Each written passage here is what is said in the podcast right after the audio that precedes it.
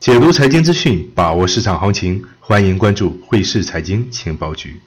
今天是二零一九年十二月二十三日上午十点，为大家准时送上今天的财经资讯。首先，我们回顾一下上周五的行情走势。上周五，黄金持续窄幅震荡，日内波动仅五十点左右。金价涨幅受到限制，因为美国政府周五确定了第三季度经济小幅增长。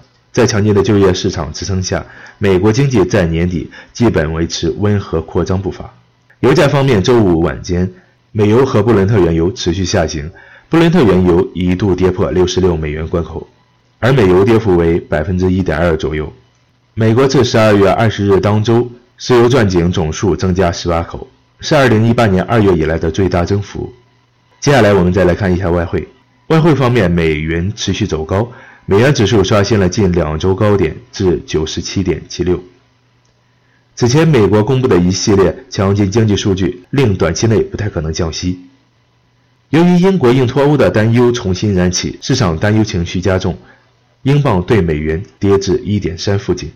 上周总跌幅为百分之二点四八，创近两年最大单周跌幅。欧元对美元跌至一点一零七附近，跌幅近百分之零点四。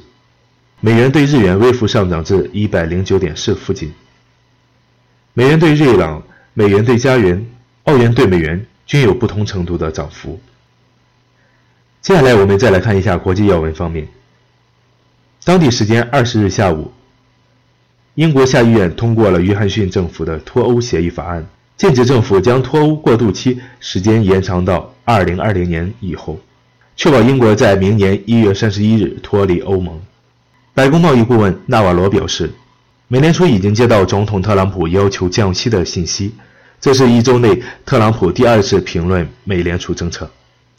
当地时间二十日晚，叙利亚霍姆斯省三处石油天然气设施同时遭到袭击并起火，造成生产设备严重损毁。今天重点关注数据有晚间九点半发布的加拿大十月 GDP 月率。